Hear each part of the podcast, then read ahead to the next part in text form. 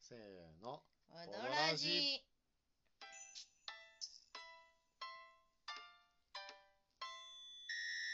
謎時々ボドゲラジオ第142回、うん今回は三崎工房さんのメイドインダンジョンメイドたちがダンジョンに挑むようですをう提ん示し、たので、その感想をお伝えしたいと思います、はーい。勝ちましたねイージーモードでしょまあね イージーモードでこれ相当難しかったと思うよこれえ、本当にハードになるとこうなるのこうなるのまずあ、まあ、まずねイージーモードの1個にノーマルモードがあるからねあ、そうなのそう今回ヨーコを抜いてるからああ。ランダムだけれども、出ヨてーくコるがか登場出てすこる可ない能かって性こがあると。か。あのめちゃ強ザコ的ちゃんがね。なるほど。でハードモードにすると、うんまずメンバー全員が幼女になる呪いを受ける。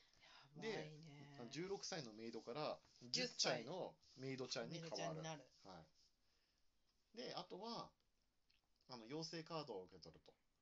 で妖精カーあードは妖精カあードのねハードこれのね面とベリーハードの面があるああるんるだあけるど、ある。ハードの面を使用して、さらにその上のベリーハードにすると、10チャイプラスベリーハード妖精。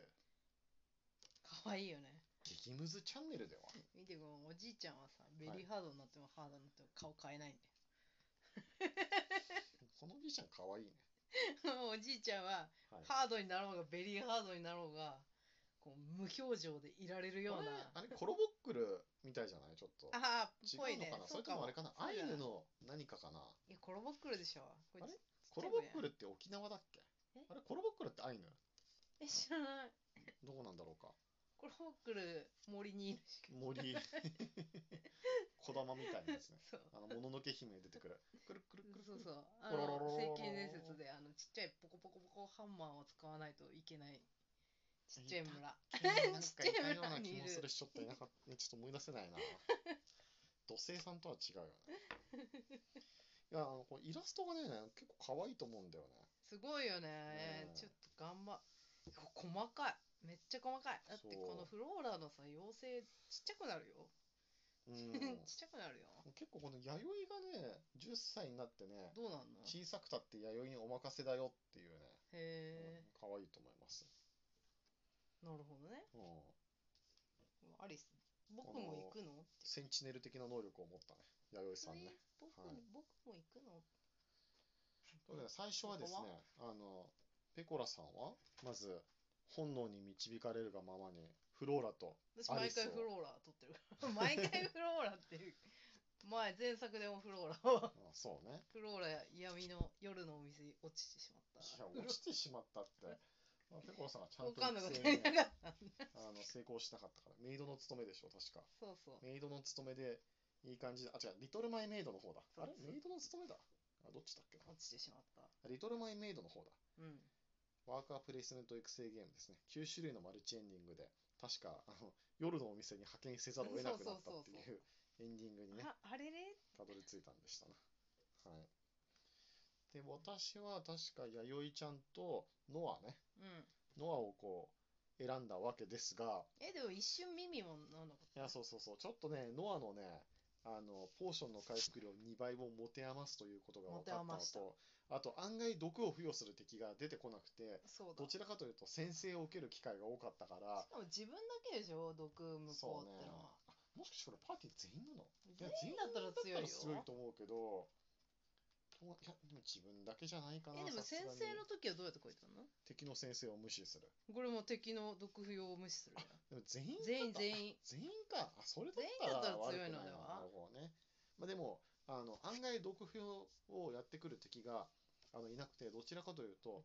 先生に泣かされたからうノアをやめて耳にしたんだけど、先生耳にがした出なく瞬なっちゃ間ったんだよに先生が出なくなっておやおや今度はってな毒にあの悩まされるというそう羽目になったのでなんてこっあたのもうおこおこのおこですよ。そうなんですまあ、結局あのもう力こそパワーということに目覚めよて、でよかったあのよ力こそ耳を除名パワしーてでまあ、ビビアンにしたそうわけですけれど力もこそパワーであよかっのまあやたっぱですりアリスとビビアンに攻撃プライチをあの付与され注るぐのがねとても強い。攻撃一強いそう今回はだいたい弥生に防御を付与して、うんアリスに攻撃を付与しそうてだアねリスを弥生で迷い、ま、迷い迷いやよア守リスりを弥生で守りうんそして傷ついた弥生をフローラが癒す。料理よねはい。弥生ちゃんよく料理食べてたよね。なんか思いのほか。大体食ってたそう大体弥生が食ってたあれって、 そんなに食べるのって思ってよ。でもビビアンがね、まあ、隙をついてねちそうまちま殴るとただの自炊するか、弥生に与えるかっていう感じだったね。料理最後は。ねちょっとダイス目がすごかったねよかったよ、あれもは。うアーシェラさんのところにね6のダイスしか置からなかったパパかパらねパパって。うんいやアーシェラさんもね実はねこのアーシェラさん結構ね、あの歴史のあるキャラクターでございまして、はいあの昔最近はどうかなあのバネストさんがうん。うんあの15時ぐらいうん。になるとあのオリジナルゲームの販売、だとか配布だったかな、うん。をやったりしてあのおかずブランド林さんとかもね、へこのバネストさんオリジナルのゲームを作ったりしていえ。てでへえ。三崎工房の三崎さんがうん。あのアーシェラの森とかだったかな森ちょっとタイトルはあのパッと出てこないんだけれど、うんあまあの森にいそうだもんまな。あそのちょっとしたゲームを、うんあの作られたんですよかで僕はこれをゲットしてなるほあのど。ちょっともうあのボドゲダのどこにあるかはにわかには分からないけれども、まうんうんあ、どっかにあるはずなんうんですよ、で、えー最近、最近かな、去年、一昨年ぐらいかな、うんうん。あのそれもあの美咲さん直々にリメイクされて、へえ。その時初めて、このアシュラさんにですね、イラストがついて、へえ。あのまあ、滅法美人であるということがそうね判明したわけですね。はいこの美人にしかできないポーズですよ、これは。な、なんなの、このポーズ。なんなの、これわ。からん。わからん。モデルポーちょズ。っとなんか、ソシャゲのキャラにいるよね。でもそれ背中を我々見せがるっていうのねあれじゃない追ってるんじゃないほら、ハシロさん。待て、行くなみたいなあ感じ。そういうことそうそ待ち受うけてるんじゃないの、この森の奥で。でもなんか去っていきそうなポーちズじょっゃとよくわかん。らないけれども。うんアーシュラさんはメイドにならないのかなならないね。ならないなのらないね。そのぐらい能力値の高いご主人さんはいないのかしなぜ、なぜメイドに従うのら。いやいやいやいや、メイド姿も見たいじ ゃん。あメイドになってこう、忍び込むみたいな。それは、あれです潜ね。入するみたいな。美咲さんの次回作によく期待潜入する感じはあるんじゃないはい、そういえば、あれだよね。でもさ、メイドの、リトルマイメイドを相当好んでいて、うんニコラさんの中でゲームマーケット大賞はこれだみたいなこと。 ああ、言ってなんたか。言ってたね。ちょっと思い出した言っよて。た。うん、でもまあ、フローラ推しですよ。私今は亡き、まあ、亡きゲームマーケット大そ賞うでねござい、フまロす。ーラ推しですよ。これやっぱりノアかな。これ怖いな。ノア、ノアノアかな。ノアまあ、耳も可い愛いけどね。い。耳アリス思ったより大人びたな、ちょっと。そうだよ。今までなんか手元になかったから、もうちょっと小柄なあ感じかあ。と思ってたけいや、れでどもも、裏にすると、裏にすると、あ、ちちっっちちゃい。いちっちゃい。や、そう10歳だから、みんなそうだから、みんな一緒だから。このフローラさんですら、じゅフローラさん10歳で胸でけえな、ちょっと。なんなのえ、ちょっと待って、おかしくない ?10 歳やで。 10歳から成長しないの10では歳から俺のサイズは。でもこのアリスのさ、横にいるウサギとか良かったよ。この白猫と、違う違う白ウサギと黒ウサ黒ウサギギね。うん。可愛らしいうんね。ちっちゃくなっちゃう。普通のただのウサギになっちゃやっぱり、ね、弥生ちゃん結構可愛いと思うんだよな。う。日本風のノアもね、ノアも可愛いけどね。わかる。ミミも可愛いよ。耳ね。うんいいよね。ビビアンは10歳の方が僕は好きかな。ね、ビビアンの10歳って何そんな感じ。ああ、確かになんか強そう。こうなると、アーシェラが10歳の時はとか気になってくるな。そうだよ。うん、 10歳で今何歳かわかんないじゃん。確かに。